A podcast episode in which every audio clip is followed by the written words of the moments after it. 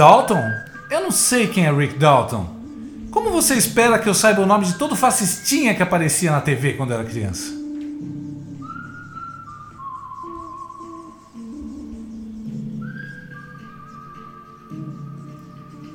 Bom dia, boa tarde, boa noite, meus amigos. Aqui é o podcast Cadê o Papai? Episódio 3. Bom dia, boa tarde, boa noite, galera. Tudo bem? Esse é o podcast Cadê o Papai? E essa frase que iniciou, né, o, que deu início ao episódio, foi uma frase do Tarantino, né, do filme do Tarantino, Era uma vez em Hollywood, né, Luiz? Sim, e ela marca, ela exemplifica um momento muito importante na cultura ocidental de Hollywood, dos filmes. E isso tem tudo a ver com o que a gente vai conversar hoje, sobre o conservadorismo e o progressismo, essa luta que está rolando no campo cultural e como Hollywood, como os filmes e a arte em geral são é, muito importantes, são um campo de batalha muito importante.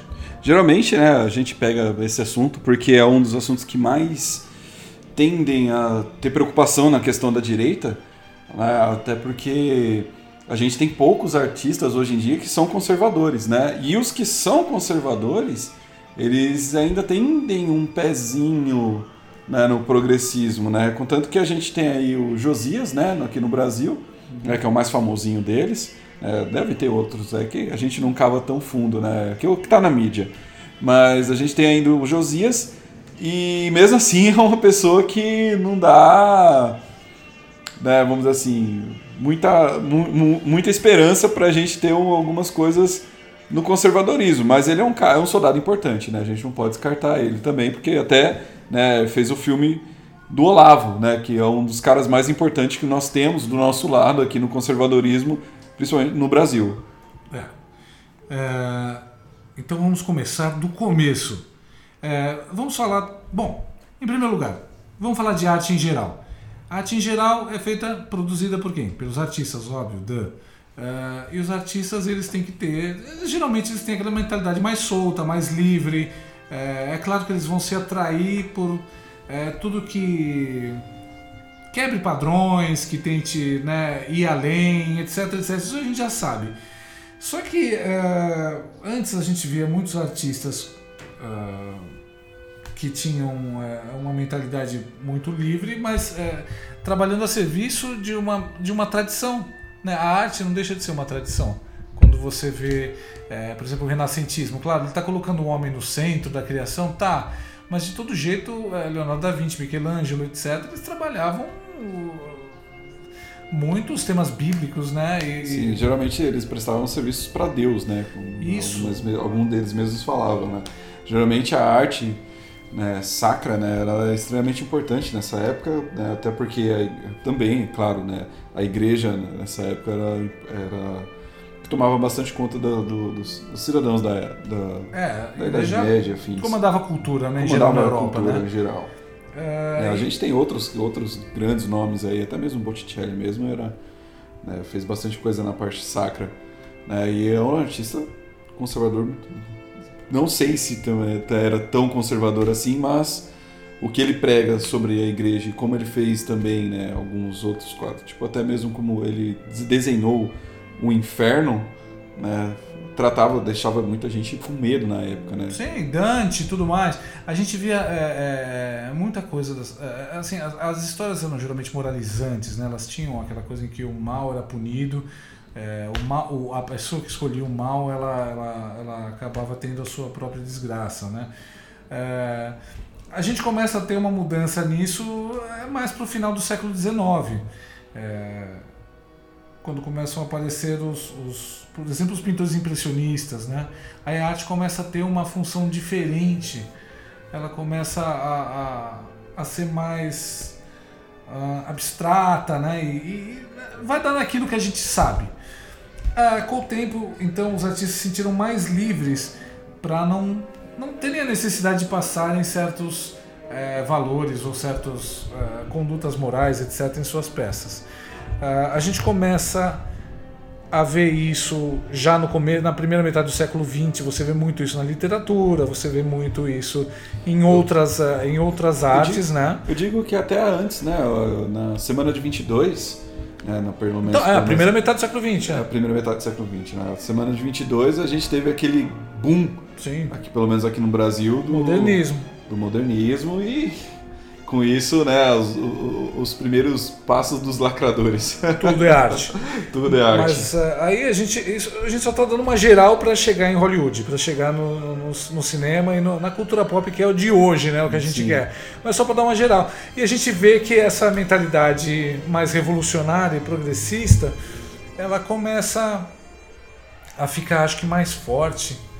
Eh, ela começa a ganhar um- uma, uma, uma impulsão Proporção. maior, uma proporção maior com os caras do com os beatniks, né? Você vê o Jack Kerouac, você vê é, o, o- ah, esqueci o nome do William William qualquer coisa. Puta, não vou lembrar agora. William Burroughs, William, William Burroughs.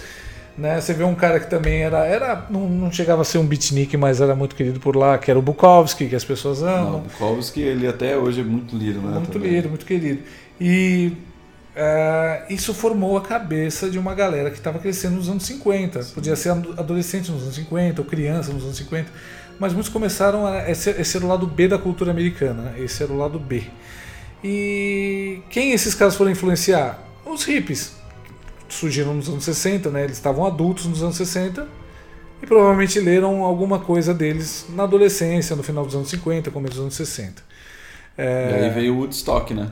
e aí veio o Woodstock. Mas Woodstock- antes disso, como é que era o cinema americano? A gente vê que Hollywood foi. Bom, dessa Foi- vez o Luiz, né, como ele é o mais velho, ele vai dar com detalhes. Não, Hollywood foi criada, assim, resumindo, um sistema de estúdios. É, no, no começo do século XX, é, vários figurões foram para a Califórnia, criaram os estúdios gigantescos tal, e era um sistema que os estúdios eram todo poderosos. Era- imagina, os estúdios eram como times de futebol, entendeu? E os artistas, os atores eram como jogadores. Então os, os, os estúdios eles tinham os passes desses atores, sabe? Eles meio que mandavam bastante neles. E ator era gado, como o próprio Hitchcock falava, né? E, É e engraçado que o termo se propaga até hoje, até né? hoje. E os diretores, é, você você não via os diretores mandando muito em Hollywood. Quem mandava em Hollywood eram os produtores. Então o diretor era pau mandado. Então você pega assim um clássico da, da era dourada de Hollywood, sei lá, é, o Mágico de Oz. É um filme de produtor. O diretor ele é um pau mandado, foi pago para fazer aquilo e, e fez a visão do estúdio, né, representada pelo produtor.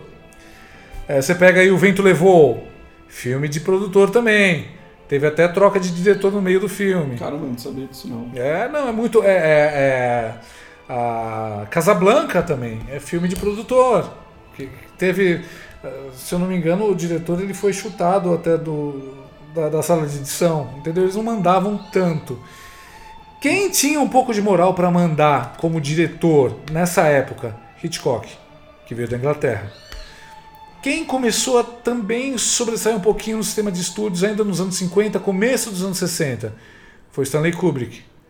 Ele fez Andy Spartacus, que era um filme assim do estúdio, mas com o tempo ele começou a ficar mais autoral, começou a fazer uns filmes mais dele e ele, ele conseguiu ser muito respeitado como autor. Eles tentaram eh, fazer o Spartacus em série, né? Não, sem chance. Mas nossa, não cara, adianta. não, ó, não adianta. E aí, horrível, cara. é, a gente pega é, o que que, o que que o que que fez realmente o boom? Qual que era o filme mais popular, o estilo de filme mais popular de Hollywood é, no, no começo e foi assim até os anos 50? O Bang Bang, o Western. Bang Bang.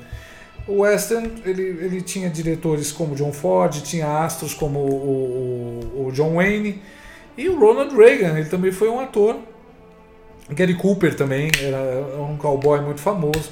O que os filmes de heróis são pra gente hoje, os filmes de Bang Bang eram na época. As crianças queriam ser o cowboy X, o cowboy Y, queriam combater os índios, ou os bandoleiros, ou os bandidos. bandidos. Eles queriam ser xerife. É, É, é exatamente o que os Ah. filmes de herói eram hoje. é, até mesmo alguns filmes de herói do- dos anos 90 ainda havia essa de querer ser policial e combater os bandidos. Sim, né? sim. Não tinha essa toda Mas essa farsa a gente, que A hoje. gente está se adiantando. A gente, Ah, vamos sim, lá, claro. é, não, vamos, é. vamos, vamos lá, vamos lá. E, e nos anos 50 tinha, então. a- a- até os anos 50 sempre foi o Bang Bang. A gente tinha também um pouquinho de, de, de filmes é, muito populares policiais, né? Que eram os, os noir nos anos 40.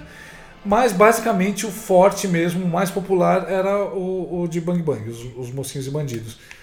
E isso foi até o começo dos anos 60. Só que assim, nos anos 60, uh, o sistema de estúdios começou a falir. Eles estavam com filmes que não, não atraíam bilheteria, por quê? Eles faziam filme para toda a família, faziam a noviça voadora, faziam filmes doces, musicais.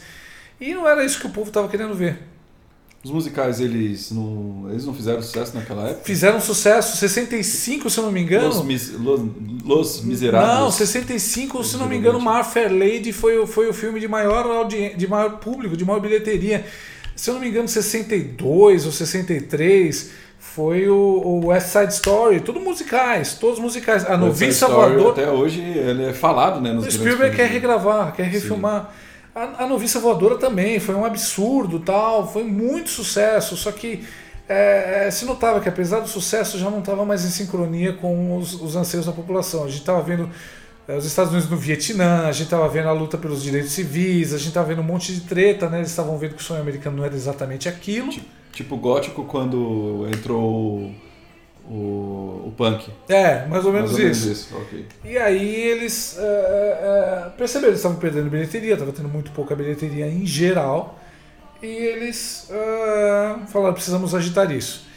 A gente não está ganhando dinheiro, os, os produtores de Hollywood que mandam nos estúdios são os mesmos de 1910, então são os velhos de 80 anos, já não tem a menor conexão com a realidade. O que, a gente faz? Ah, vamos dar chance para alguns jovens, alguns cineastas jovens. Deus. Né? Então, primeiro, o primeiro filme dessa leva, se eu não me engano, foi Bonnie Clyde, Uma Rajada de Balas, que só foi feito porque o Warren Beatty estava produzindo e queria botar esse filme para acontecer, e ele já era um galã famoso em Hollywood. Então, Bonnie Clyde, Uma Rajada de Balas é um filme que conta a história de dois assaltantes, é um casal de assaltantes, eles têm problemas, o, o cara ele é impotente, é, e na verdade eles são meio que como anti-heróis, né? Eles roubam dinheiro dos bancos, dos ricos, tal, são heróis para os pobres, aquela velha história. Só que aquilo, isso era novo em Hollywood daquela época.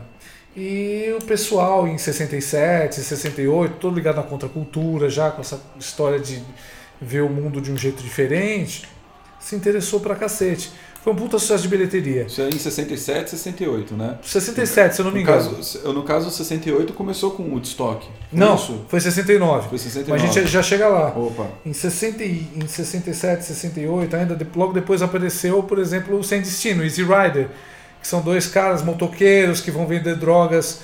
É, né, que tem, querem vender drogas, etc. Se metem um monte de rascada. Quer dizer, os protagonistas não são heróis bonzinhos, né? E o final não é feliz. É, que é uma coisa rara, né? É, que era uma coisa rara na época. O Dennis Hopper, diretor, completamente doidão. É, inclusive foi o filme que, que ressuscitou a carreira do Jack Nicholson, que tinha feito alguns filmes pequenos, não era nada. Chamaram ele para substituir um ator que saiu depois de querer brigar com, com o Dennis Hopper. E aí o Jack Nicholson virou esse cara que ele é, esse monstro sagrado do cinema. Depois apareceram outros filmes né, nessa linha. Eles viram que estava dando certo, que estava dando bilheteria. Então vamos dar chance para essa, essa molecada jovem, para esses diretores jovens. Quem eram? O Francis Ford Coppola. Ele tinha como o sidekick dele, assim, o ajudante, o, o, o George Lucas. Quem também estava nessa turma era o, o, o Martin Scorsese, o Brian De Palma, o Spielberg, o John Milius. Então eles eram todos caras assim que tinha tudo a ver com sexo, drogas e rock and roll que estava rolando na época. Eles queriam mostrar é, um, uma América mais marginal, mais, né, é, mais pé no chão, mais ligada a toda essa, toda essa treta do Vietnã, das batalhas pelos direitos civis, etc. É, vale lembrar que o George Lucas ele foi muito influenciado pelo poder do mito, né? Do Sim, Campbell, total, né? do Campbell. Então, e... Assim, até hoje, né? O livro sagrado de cabeceira desse cara. É, sim, é. sim, sim. Ajudou muito. Ajudou praticamente tudo, né? E... Hoje o Darth Vader só é conhecido por causa, por causa desse livro, né? É, mas é, Star Wars veio depois e ainda foi uma coisa que, que veio contra isso tudo. Porque assim, esses caras, eles, eles tinham. Eles seguiam. Eles eram apaixonados pela novela vague francesa. Eles, eram, eles tinham Truffaut como deus deles. Por quê? Truffaut era um diretor que ele comandava tudo, ele era um autor, né? mas era um sistema na França, no cinema francês, diferente de Hollywood. O, no, nos Estados Unidos eles admiravam muito o, o, o, Kubrick e o Hitchcock. Eram os dois ídolos deles que eram os dois únicos cineastas que tinham tudo na mão. Né, que eles tinham essa liberdade para serem autores. Então eles eram tipo como se fossem os irmãos mais velhos que eles admiravam. Aí apareceram outros filmes que começaram, que né, é tipo o, o, o Midnight Cowboy, né, com o pai da Angelina Jolie e o, e o Dustin Hoffman. O mesmo Dustin Hoffman ele fez sucesso em 67, né? Ele estourou com a Primeira Noite de um Homem, que ele transa com a, com a mulher mais velha, né? Com a amiga dos pais dele. E assim por diante. Então, esses filmes começavam a mostrar um drama diferente, né? Do mocinho da mocinha, do bem contra o mal.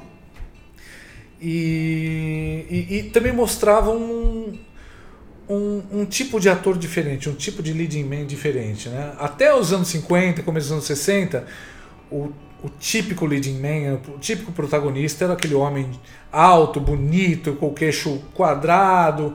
E agora não era mais. Agora eles estavam pegando o Dustin Hoffman, que era baixinho, narigudo. Eles pegavam uns caras que eram meio cabeludos, que eram meio efeminados, que era uma coisa para estar tá de acordo com essa juventude de hoje em dia. Quer dizer, de hoje em dia eu de digo, né? Dia, final dos anos 60. e aí, bom, tivemos o destoque e... É, o Woodstock eu acho que para mim foi o, o, marco, né, cara? É, foi, Porque foi... foi o que foi produzido, mostrado na TV. Foi o marco é, dessa contracultura e foi uma... Né, toda aquela, aquela gente usando drogas na frente da TV, rebolando exatamente, pelada. Né, o que chocava, o que antigamente chocava com, com Elvis Presley, que conseguiu é, sacudir a bunda na frente da TV, que é. era uma coisa inédita, né, que as pessoas ficavam até chocadas com o, o, o, rei do rock. Né, e Aí veio o Woodstock, que já foi a baderna em peso, né? É, e os selvagens chegaram e tomaram conta. Sim. O, o, no começo dos anos 70 a gente ainda tem mais filmes nessa pegada. Aparece o Scorsese com Alice Não Mora Mais Aqui, também com Mean Streets, que mean mostra Streets assim... Os, é, o submundo em Nova York, né? Muito bom esse filme. É, depois ele veio com o Taxi Driver. Que, é, na minha opinião, fantástico. fantástico. E ainda é, é, um pouco antes, né, o Coppola estourou em 72 com o Poderoso Chefão. Quer dizer, como é que é, é, eles, eles, mostram, eles transformam numa ópera a, a, saga de uma família. É, poderia ser uma saga de um épico de uma saga de uma família americana, só que essa família americana era de gangsters, né? Então eles começavam a ver de um outro jeito, um outro olhar, o lado mais marginal da América, etc. Ah, os, os, os homens do Bang Bang, os cowboys ficaram obsoletos, viraram uma coisa obsoleta, a não ser que fosse. Até mesmo quando você pega filmes dos anos 90, traz essa imagem do Bang Bang como um filme obsoleto. É, sim. É, nos anos 90, isso. Né? Mas é, é, é, é, eles foram mostrados como uma coisa obsoleta já no final dos anos 60, no sentido de que é. é porra. É, não é mais bem contra o mal, a gente não sabe direito quem é o bem, a gente não sabe direito quem é o mal, porque na verdade é uma geração que estava renegando todos os valores dos pais deles, né? E os pais deles cresceram assistindo Bang Bang. Essa é a verdade. Então assim, eu quero me diferenciar do meu pai. O que, que eu vou fazer? Eu vou fumar maconha, eu vou andar pelado, vou ficar cabeludo. Eu vou assistir filmes que não sejam Bang Bang, né? Que sejam mais complexos, que falem de outras coisas, etc. Seja mais cult. É, então eles queriam desconstruir mesmo o cinema. E conseguiram, em grande parte. Você pega um filme tipo do final dos anos 60.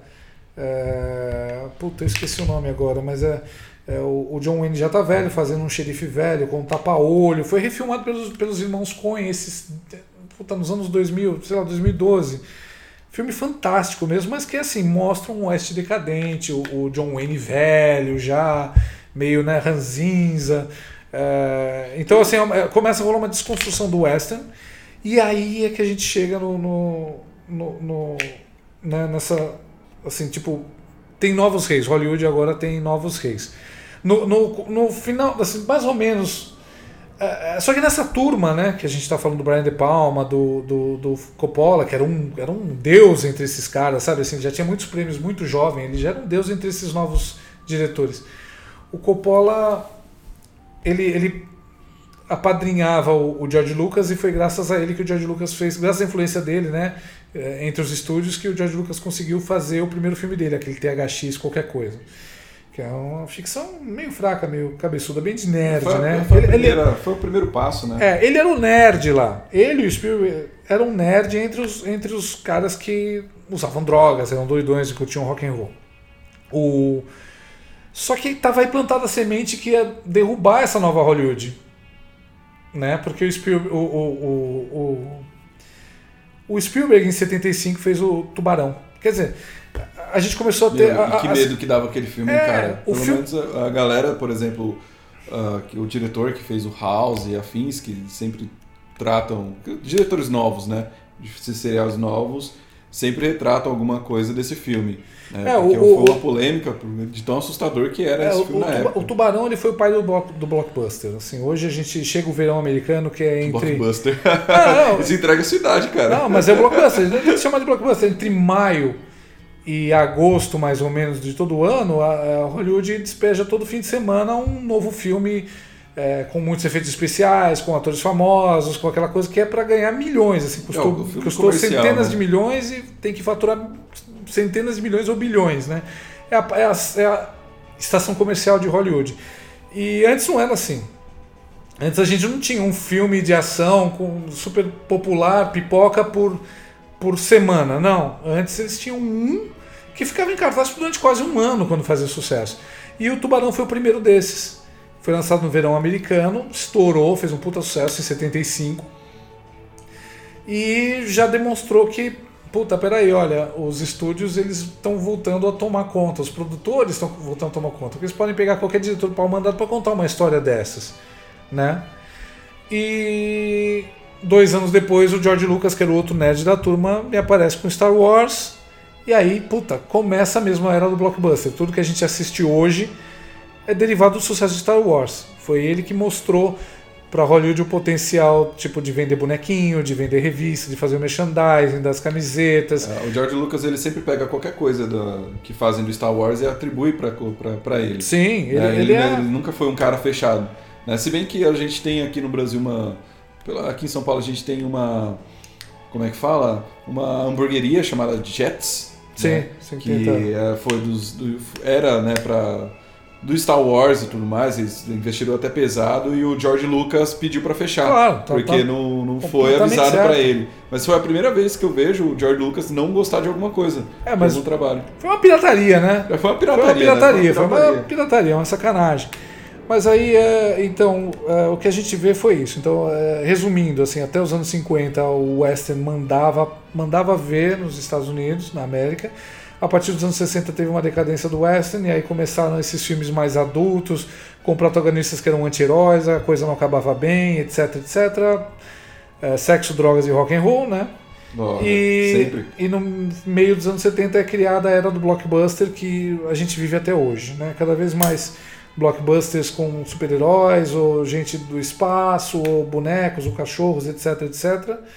E menos filmes adultos, né? Bom, beleza, é isso. Só que, não sei se vocês assistiram é, o, Era Uma Vez em Hollywood do Tarantino esse ano, é um filme maravilhoso, se vocês não assistiram, assistam. Eu acho o melhor filme do ano. E ele mostra, eu achei fantástico. E ele mostra exatamente esse período de mudança em Hollywood. O DiCaprio, ele faz o papel do Rick Dalton, que é um cara, um ator que quase chegou lá. Ele é aquele ator típico, bonitão, de queixo largo, que fazia séries de western nos anos 50. Aí ele dá o salto para fazer filmes, né? Ele abandona a série de western de TV para fazer os filmes. Só que ele deu azar porque tá havendo exatamente nesse momento essa mudança de ventos em Hollywood.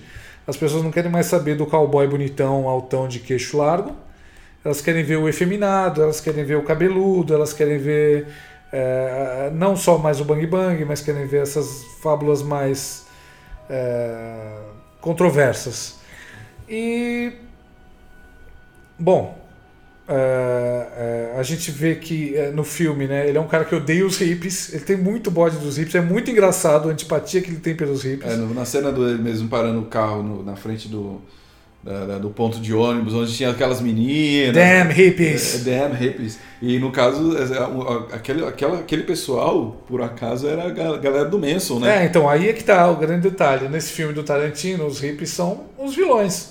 Porque é, houve o Woodstock em 1969, né, havia os hippies, etc, etc, mas junto com a paz e amor, o flower power, as flores e tal, também havia é, é, o lado negro né, da, da, cultura hippie, que era o LCD, as bad trips, né? Então os caras tomavam LCD, ficavam loucos, tinham as ideias erradas, e eles eram muito de seguir, assim, qualquer cara que se dissesse guru, né? Havia uma, uma deturpação até da, da cultura indiana, né? Da, das doutrinas indianas. É, essa coisa do coletivo entrou muito em voga, né? Nós somos uma mente coletiva, todos nós fazemos parte do universo, estamos conectados, etc, etc. Então, assim, escola de Frankfurt fazendo. É, já acabava o individual, o indivíduo, o individualismo e entrava o coletivo forte, né? Uma coisa. Então, assim, foi já foi uma porta de entrada para o socialismo, né? Você via já o, o, os Beatles cantando Revolution em 68, no álbum branco, né? na época do álbum branco. Boy. É. E, e, mais tarde, em 1970, o Lennon cantando Imagine não termos possessões, imagine não termos religião, é, que é basicamente também o socialismo, né, se a gente for parar para analisar. Então, nessa época, o socialismo, a esquerda, as ideias de esquerda estavam entrando né, pela porta da frente na cultura americana fosse na música, fosse no cinema, mas disfarçada de um coletivismo, né? de um ah, estamos todos unidos, somos todos, né, é, temos que olhar para o outro, somos irmãos, etc, etc. Só que tinha, como eu disse, esse lado negro, que era o LSD tomado em doses cavalares, as bad trips, os caras paranoicos, enlouquecendo, e muito picareta entrando como guru, que era o caso do Charles Manson, que era um cara que tinha sido preso. É, várias vezes na vida passou por reformatórios, teve mãe prostituta, etc. E quando foi solto com uns 30 anos, ele se tornou um líder de um, de um culto em São Francisco na, e, e Los Angeles, né?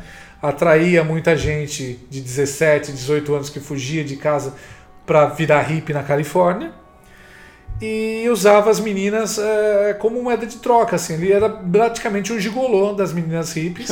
praticamente gigolô. Praticamente gigolô. Ele botava elas para transar com artistas. É, por exemplo, o Dennis Wilson, que era irmão do Brian Wilson dos Beach Boys. E aí esses caras abriam portas para ele, então ele tentava gravar, gravar discos, tentava entrar no, no, no establishment de Hollywood. Não conseguia Ficou puto, estava paranoico, achava que Helter Skelter dos Beatles falava sobre uma guerra que ia ter entre brancos e negros, ele achava isso. E aí ele teve essa ideia, assim, primeiro ele estava puto, queria matar quem, um, um, um cara que morava na, na Rodeo Drive, né, lá em Los Angeles. Ele queria matar esse cara porque ele era filho da Doris Day, inclusive esse cara. Doris Day, se vocês não sabem, pesquisem. Ele era, ela era a namoradinha da América nos anos 50 e 40. Então ele era filho da Doris Day, era um produtor de discos, ele tinha prometido produzir um disco para o Charles Manson, o Charles Manson não conseguia gravar esse disco, ele sempre enrolava, nunca rolava. Ele ficou puto e falou: vão lá na Rodeio Drive matar esse cara. Não se sabe até hoje com certeza se ele sabia ou não que o filho da Doris Day não morava mais na Rodeio Drive. Né? Quem estava morando naquela casa da Rodeio Drive era a Sharon Tate e o marido dela, o, o, o, o Roman Polanski. Roman Polanski estava viajando, os quatro hippies da família Manson apareceram por lá e mataram a Sharon Tate, grávida de oito meses, e mais alguns amigos que estavam lá. por lá. Né? Estavam por lá. Matou todo mundo, escreveram pig na, na parede com sangue e tal. Ela implorou pela vida do filho, não, não perdoaram, mataram ela mesmo assim. Então isso chocou Hollywood, foi assim, dizem que esse é, o, é a virada, né, o fim da, do sonho hippie, né, o início do pesadelo. E isso está retratado no Tarantino, nesse filme, né? Porque é bem exatamente nessa época. E o DiCaprio no filme, que é o Rick Dalton, né? O, o ator que está decadente, que não consegue papel, ele está morando justamente ao lado da Sharon Tate. E ele odeia os hippies, e os hippies aparecem na casa dele. ele entra em contato com os hippies, e, e assim.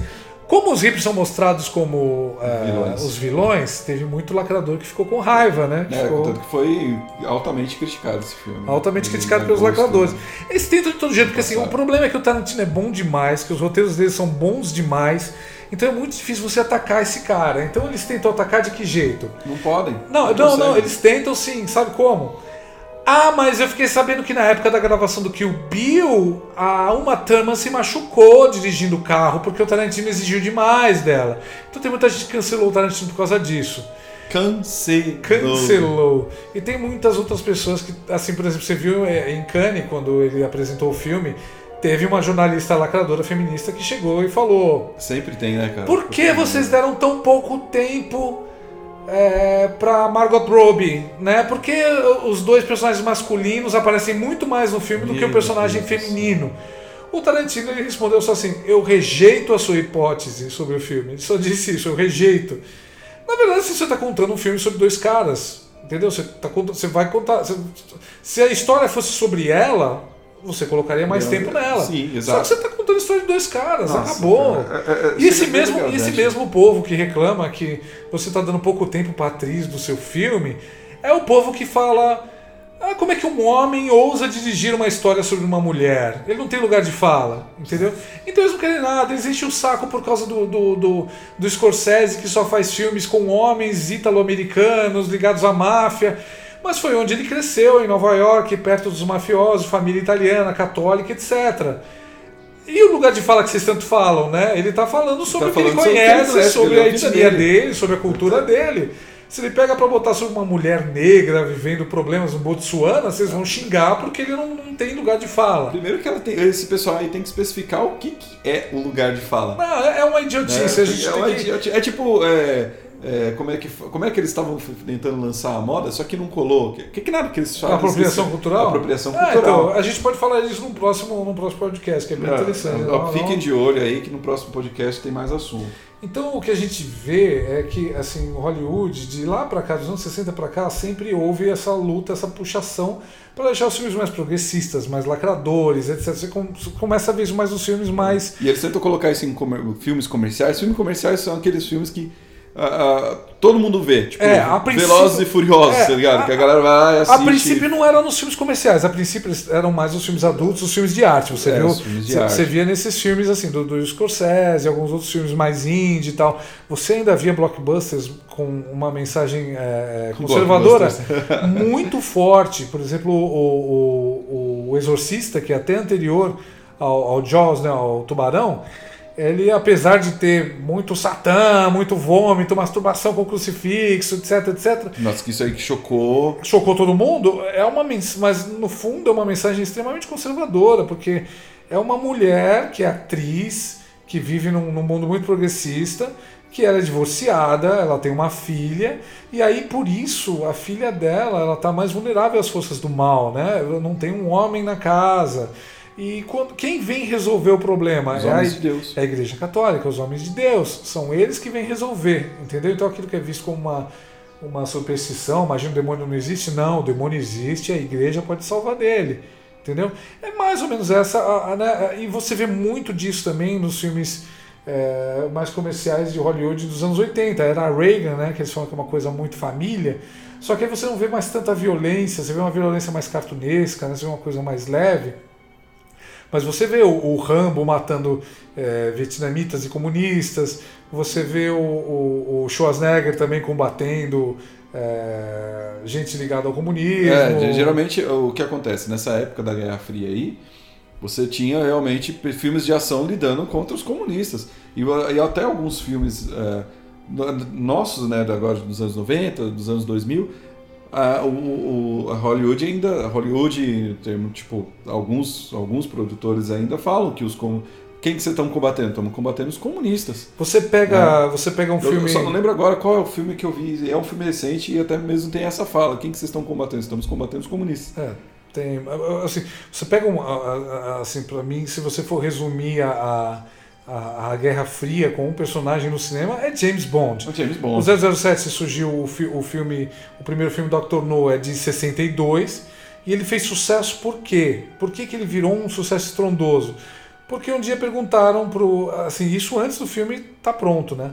Perguntaram pro John Kennedy eh, que tipo de livro que ele gostava de ler, ele falou que gostava de ler os livros do 007 do Ian Fleming. Então o pessoal começou a se interessar pelo 007 e aí saiu o primeiro filme. E era Guerra Fria na cara dura, né? Ele sempre lutava contra, a princípio, contra os russos. uh, talvez contra também a organização terrorista Spectre, né? Uhum. A princípio era bem mais sério, né? Os, os, três primeiros filmes eram mais sérios, mais ligados à, à paranoia nuclear, aos russos, etc. A, a, a, chantagem internacional de terroristas. Mas com o tempo ele foi ficando mais cartunesco, né? Quando é, entrou até, até, até, o Pierce Brosnan ali. É, tem, tem muito do cartoon. Mas quando, cartoon. quando entrou o Roger Moore, você vê já o Roger Moore ele, em geral, ele combate. É, Já é, era quase um Mr. Bean é, ele, é, agente secreto. Ele combate é, mega vilões europeus bilionários, entendeu? Um, é um homem branco com o sotaque do leste europeu, em geral, ou francês, que é bilionário e que tem alguma ideia megalomaníaca, né? Então não é mais exatamente a Guerra Fria. No final, assim, nesses filmes do Roger Moore, você vê o 007 ele sempre se entendendo com a inteligência russa também. No, o espião que me amava, ele, ele, ele vai numa missão junto com uma espiã russa. Sim. Né? E no final eles acabam na cama, claro, né? Porque é o 007. 007. E, e, e, e, e a, depois eu falo o detalhe. e, e, assim, é, você já começa a ver uma diminuição da tensão né, da, da Guerra Fria. Ele se torna mais um personagem quase de quadrinhos, quase cartunesco. Mas ele ainda simboliza um pouco isso. Ele simboliza também muito o quê? É uma Inglaterra é, é, é, que ainda teima em ser importante, em, em, ser o grande império, né, o Império Britânico, porque depois da Segunda Guerra Mundial a Inglaterra ela veio enfraquecida, né, ela, ela foi perdendo mais territórios, foi perdendo influência geopolítica, né, que os Estados Unidos foram ganhando, né, e, é, mas é, o 007 e o James Bond ele é o símbolo de assim, não, puta, a gente não é tão forte, mas a gente ainda tem um homem que é poderoso e que salva o mundo. Ele era mais ou menos isso, né? E o 007, o que, que ele é? Ele é, ele é um espião, ele, ele, ele é o sonho de todo. Ele, ele é a fantasia adulta de todo homem. Né? Assim, a fantasia adulta de todo homem. O, o cara que diz que não quer ser o 07 para você, moça, é, é porque é, ele, ele quer te comer, ele tá mentindo, entendeu? Ou então ele é o esquerdomacho que já teve o cérebro lavado completamente. Porque ou às vezes ele quer ser a mocinha. Ele quer ser a mocinha. o 007, ele, ele, é, ele é a fantasia de poder máxima de todo cara, porque assim, ele é um cara que é pago, muito bem pago, para sair pelo mundo matando gente ruim, matando inimigos, comendo gostosas, comendo gostosas e assim jogando é, jogando, bebendo, fumando, assim, todos os vícios, né? Porque ele, é, o 00, né, os agentes 00, eles são os caras que eles têm que andar nas altas rodas. Assim, os, os grandes terroristas internacionais, os grandes, eles andam nas grandes, nas altas rodas né, da sociedade. Então ele é um cara treinado para ter bom gosto, para se vestir bem, para beber o melhor uísque, o melhor vinho. É... Ele tem classe, então ele mata com classe. É... E ele, é o, e ele é o símbolo dessa elegância assassina que todo cara quer ter. Não adianta, meu. A gente quer ter, a gente sonha em ser o James Bond, é o melhor emprego.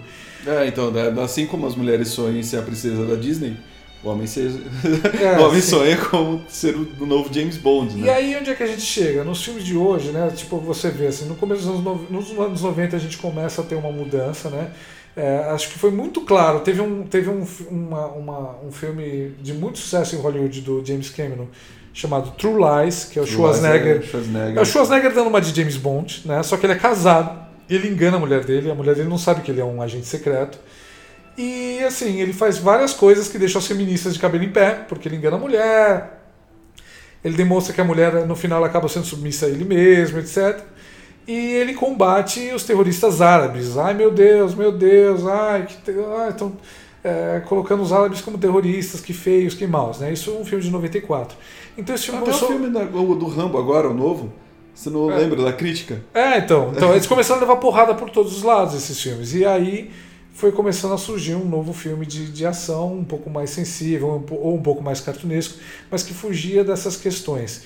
E aí a lacração começou a entrar fundo, né? A gente vê o progressismo hoje em vários filmes da Marvel, em vários filmes da DC, etc, etc. Mas o que é importante a gente notar nesse fenômeno? O importante a gente notar nesse fenômeno é o seguinte: eles não querem criar personagens progressistas deles, eles não querem criar personagens que pensem já como é, né, essa visão progressista de mundo. Eles sabem que se eles fizerem isso, eles perdem. Eles perdem. Eles, que... Ninguém vai assistir. Então, ninguém suporta esses caras. Né? Então é ocupação de espaço. O que eles fazem? Eles pegam os personagens que eram de direita, reacionários ou conservadores e tentam transformar. Então é, é ocupação de espaço. Eles tentam roubar esses caras para eles. Cara, se eles fizessem o Senhor dos Anéis hoje, eles fariam com o Sam e o E o Frodo gays, com certeza. É gays, com O, certeza. o, o, o Superman, que antes sempre falava eu luto pela verdade, a justiça e o modo de vida americano, não, ele não fala mais isso, eu luto pela verdade e a justiça. Ele tem vergonha, o personagem ele não fala o modo de vida americano. Tanto que ele não salva o pai dele, tá? No último. É, no último, ele não Ele salva o pai, dele. No, no, no primeiro filme, no de, 70, e- no de 78, né? é, você vê uma, uma das cenas mais bonitas. O, ele tá andando com o pai dele, é, ele ainda é adolescente, e o pai dele diz. é, o pai dele viu ele demonstrar assim, a força dele é, correndo para tentar impressionar os jogadores de futebol americano da escola dele. E aí o pai dele fala: Olha, filho, eu não sei porque você veio aqui, porque você tem esses poderes mas com certeza não é para jogar futebol americano. Você vai fazer algo ainda muito mais importante. E nessa hora, o pai dele tem um ataque cardíaco.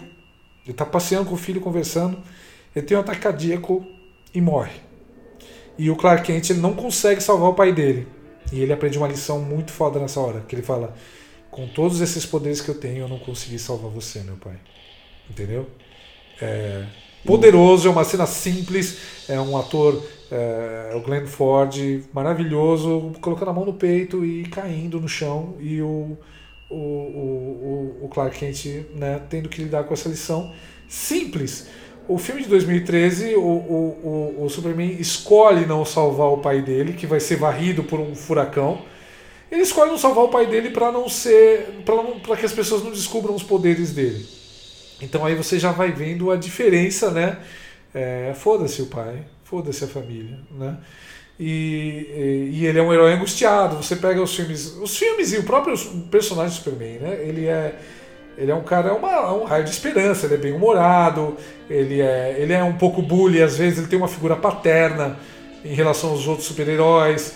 Ele tem uma relação de figura paterna também com o Jimmy Olsen, né, que é o jornalista do, do, do, do Planeta Diário. Diário. E, e, e, no, e o novo Superman não, ele é aquele que está angustiado, ele se sente isolado porque só ele tem esses poderes. Só faltou ele tomar ansiolítico, né? É, ele virou praticamente um X-Men, né, que foi criado pela Marvel, né? É é aquela coisa assim, aquele que, ah, eu estou longe da humanidade, então assim, eu sou, eu sou alienado, etc.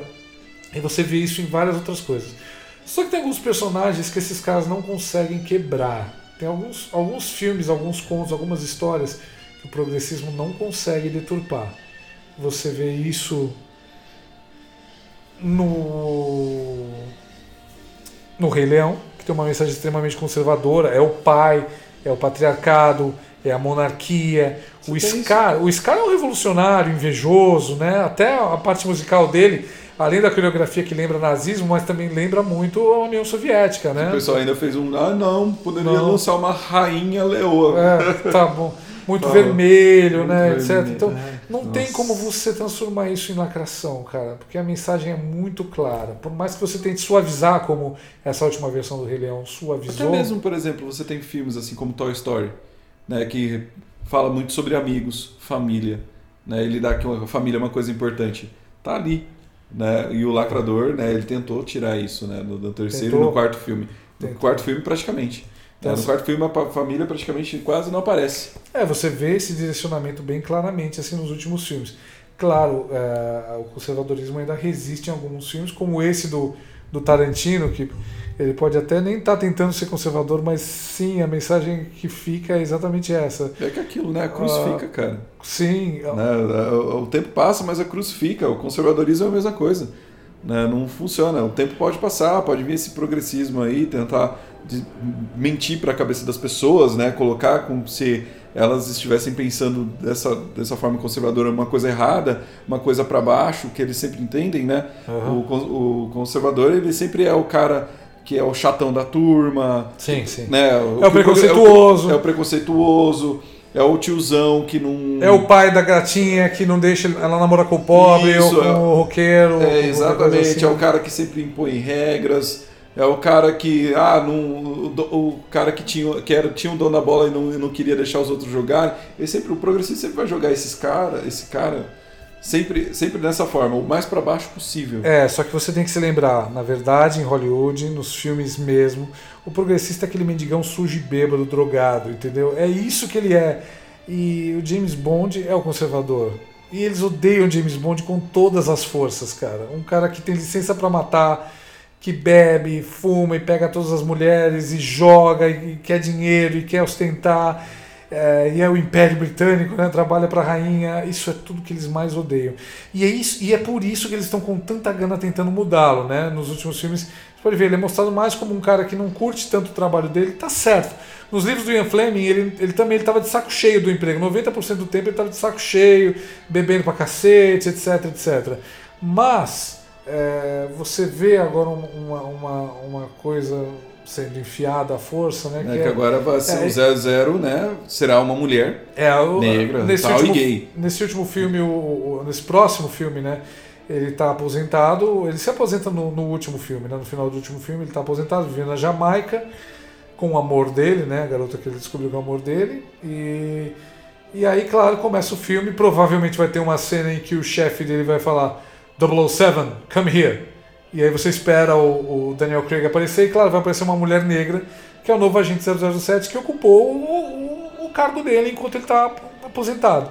Aí, claro que acontece alguma merda muito grande, ele vai voltar Agora, pelo que a gente viu no trailer, você pode esperar, cara. A, essa mulher negra empoderadíssima, ela vai dar altos foras no, no, no James Bond. James Bond pode até tentar avançar para cima dela para transar tal, e ela vai dizer que não, porque ela é empoderada, não precisa de um homem.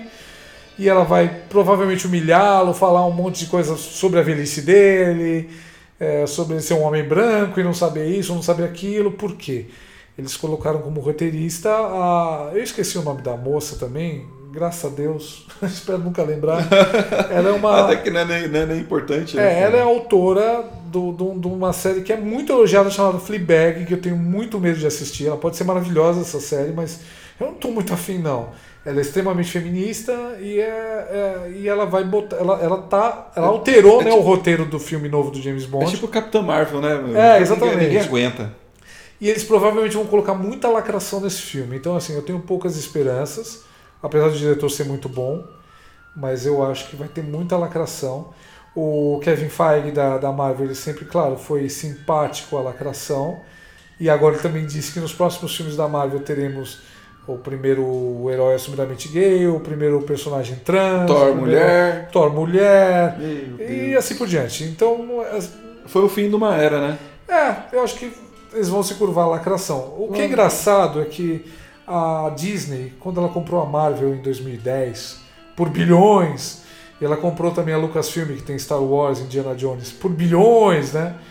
Eh, quando perguntaram para eles por que, que vocês estão fazendo isso, eles falaram: olha, nós aqui da Disney, nós temos o público feminino, nós temos as meninas, nós conquistamos as meninas, né, com as princesas sim, e tal. Sim. Agora nós queremos conquistar os meninos, entendeu? Com a é. Marvel e com o Star Wars. Só que assim. Os meninos ou os meninos? Então, aí é que tá. Eles conquistam os meninos, só que agora eles querem transformar os meninos em meninas, pelo é, jeito. É, pelo né? jeito não vai ter, Porque não vai ter conversa com a eles. A nova né? série de Star Wars, a protagonista era uma mulher, né? Era a Rey. E não só uma mulher, né? Ela era o que a gente chama de Mary Sue. Que é uma mulher sem defeitos, que sabe tudo, que conhece tudo, que é melhor do que qualquer homem, que ela é melhor do que todos em tudo, entendeu? É aquela Eu chamaria mulher... de Madame Bovary. É, é, é a Mary Sue.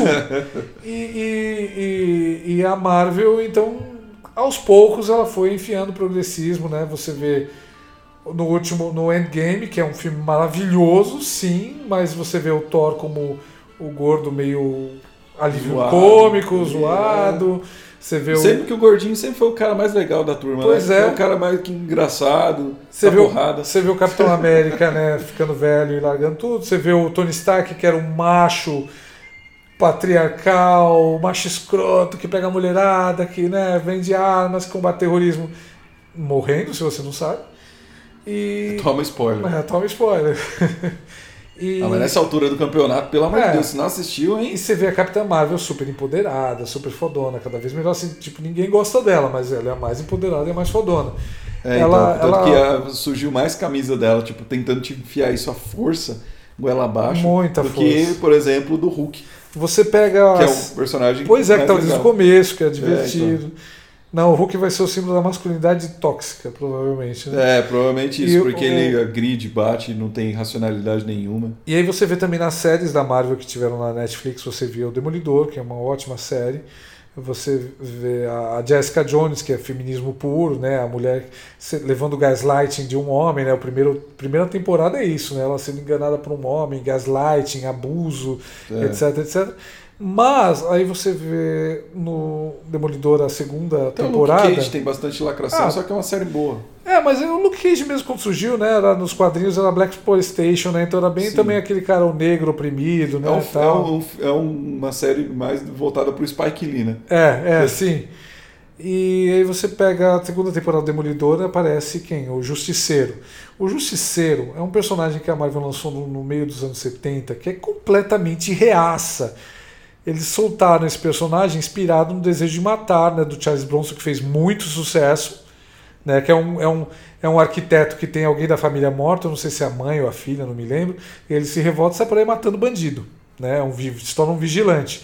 Um pouquinho antes você tem, sei lá, em 71, do, o, o, do Clint Eastwood, que fez muito sucesso, mas muito sucesso mesmo, que é o Perseguidor Implacável, que é o primeiro filme do Dutch Harry, que também Nossa, é um policial. É foda. foda, é um policial que ele joga ele age às vezes contra a lei, ele faz as próprias regras para encontrar um, um serial killer que é o Scorpio, que é completamente in, é, é, é, inspirado num serial killer que existiu mesmo, que era o Zodiac, né? Que ele Zodiac dava é pistas e tal. Foda também. Ele tem um filme, é muito bom. É fantástico, fantástico. esse filme. Zodiac é fantástico. E o, o, o, então são filmes, né? O, o, o Justiceiro é inspirado em filmes com temática muito conservadora, do bandido bom é bandido morto, né? Do bem contra o mal. E ele sempre foi isso, ele sempre foi um vigilante, etc. Só que assim, as pessoas gostam, né? Que nem você coloca uh, no, no Tropa de Elite, Tropa né? De que era para ser uma crítica ao Capitão Nascimento, e a galera ama o Capitão Nascimento.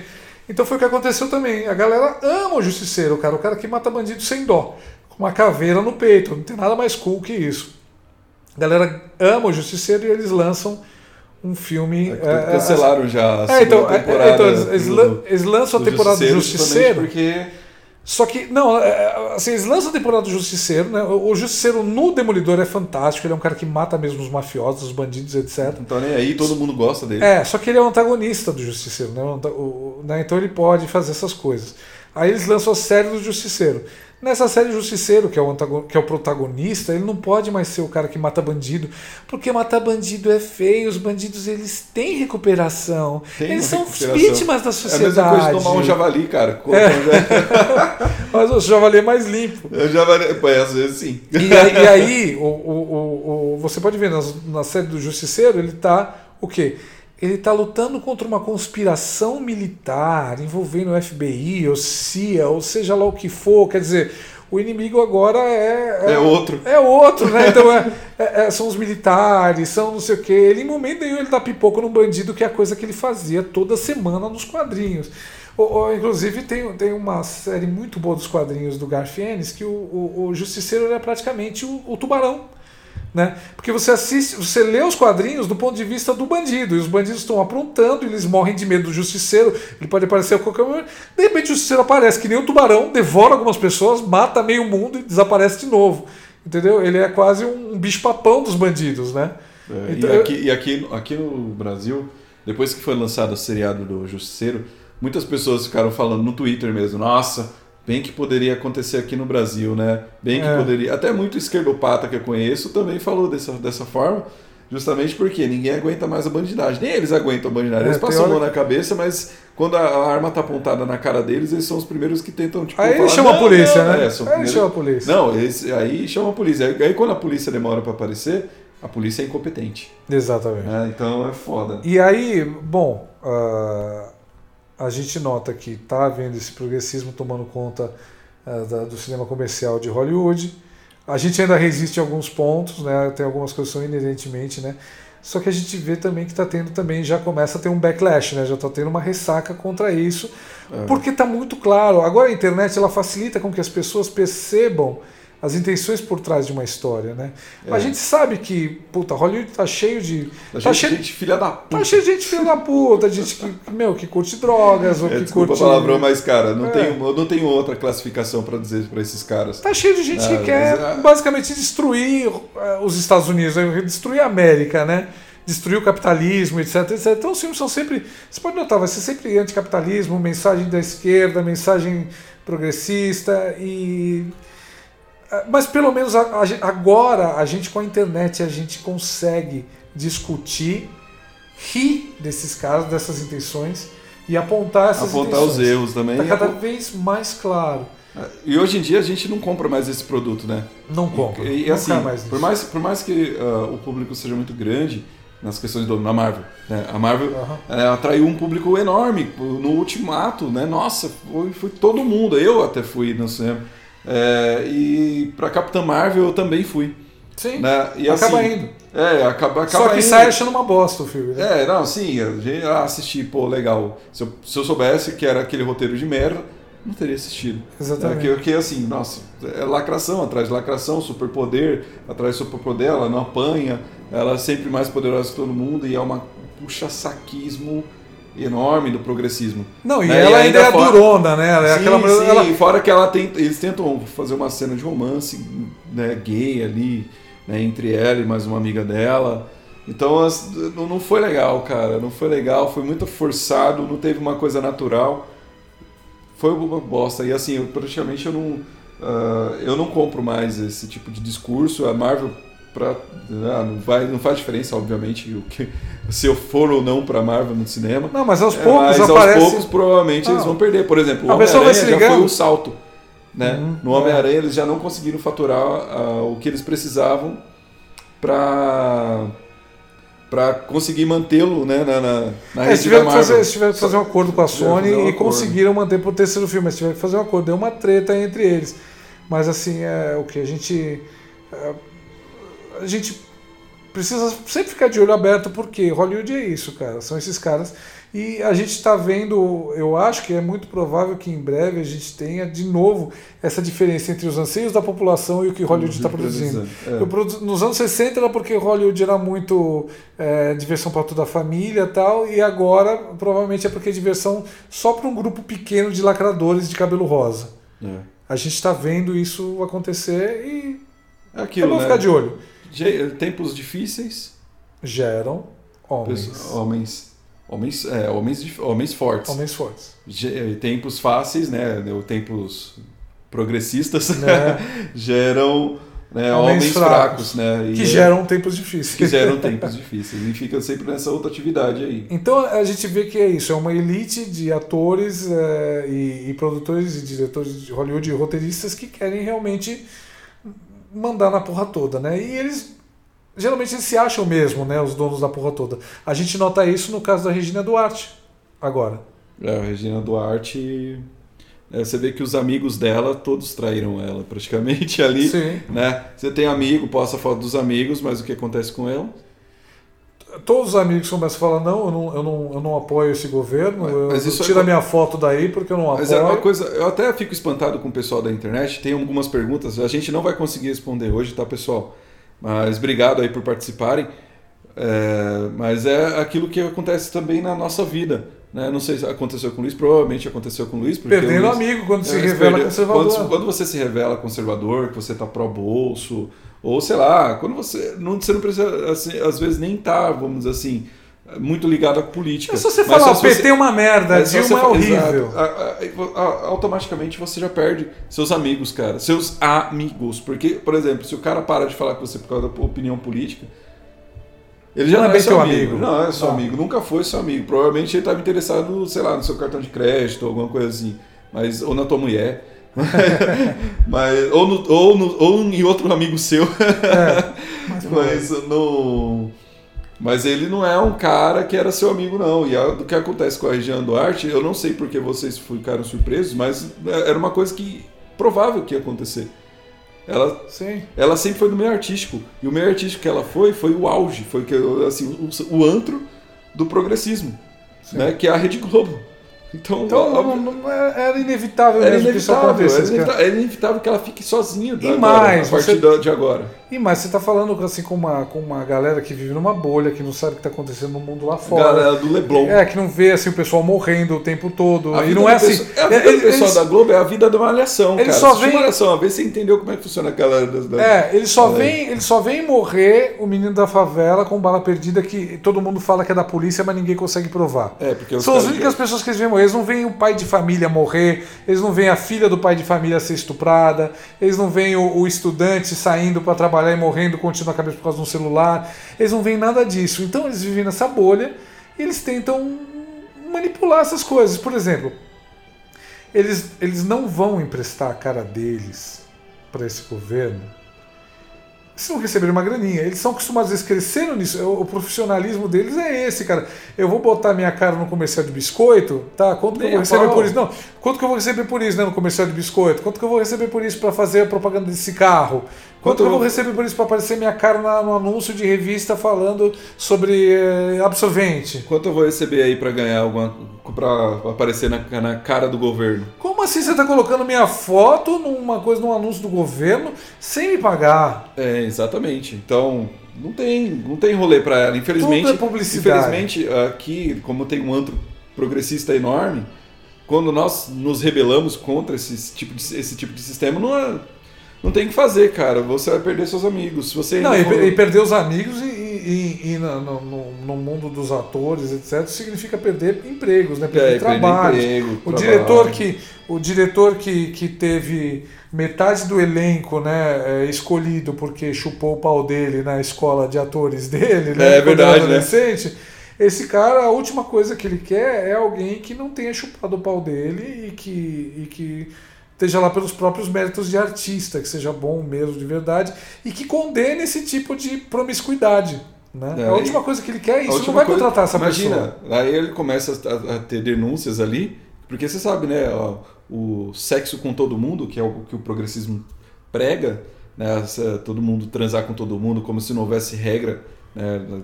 Por isso essa propagação de sífilis, AIDS e afins. Se vocês não viram o vídeo do Brasileirinhos de sífilis, recomendo muito. É maravilhoso. É maravilhoso, né? Ele explica ali porque o brasileiro não consegue nem passar esse tipo de imagem, né? De, olha, tá propagando doença aí, galera, vamos transar com responsabilidade. Então, é, esse tipo de visão do, pro diretor é uma coisa dos, dos diretores, né, da, da, da Globo, por exemplo, né, é, é assustadora. Então, imagina entrar uma pessoa e caguetar tudo isso lá. É, Então, tem uma o pessoa que não dele- tenha rabo preso também, né? Que preso. possa falar tudo. Puta, fudeu, ele vai me, ele vai me dar um exposed, né? É. Teve uma, uma pergunta até que falou por que, que a diferença de tratamento entre o, o José Maier e o José de Abreu, né? Que a Globo dá, né? O José de Abreu, ele cuspiu numa moça que, eh, que, o, que o namorado era anti-PT. Ele cuspiu nessa moça num restaurante. Essa moça, aliás, é minha ex-aluna, eu dava aula para ela na FAAP. Olha só. Minha ex-aluna, Ana. E, e não aconteceu nada, né? Ele conseguiu ir pro Faustão, contar a história dele, ter um especial É, lá teve e um tal. choro na e frente. Teve um chorinho, tudo bem. O José Maia, já porque foi acusado de assédio por uma figu- figurinista, né? Se eu não me engano. Foi, foi. O cara foi cancelado! Cancelado. Bom, pessoal, é isso aí. Ficamos por aqui mais uma vez, né? E nós temos o nosso Apoia-se, tá, galera? Se vocês puderem ajudar a gente, né, ficaremos muito felizes. Uma mesada pro papai. Uma mesada para o papai, ficaremos felizes demais até, né? Porque para fazer esse podcast aqui a gente usa muitos, muitos, muitas coisas. Fala aí, Luiz. Temos muitos equipamentos, é, inclusive estou olhando aqui para um microfone muito bonito. Se tivesse um segundo microfone seria muito legal, porque a gente fica os dois falando cada um do lado do microfone, fica É parecendo o Mick Jagger e Keith Richards, sabe? Meu Deus, cara. É uma fica coisa meio gay. É, é, fica bem gay. Então, assim, pra gente não virar progressista, por favor, ajudem. Né? Nós estamos agora em todos os canais. Nós estamos no Google Podcast, nós estamos no iTunes, nós estamos no Spotify, nós estamos no SoundCloud.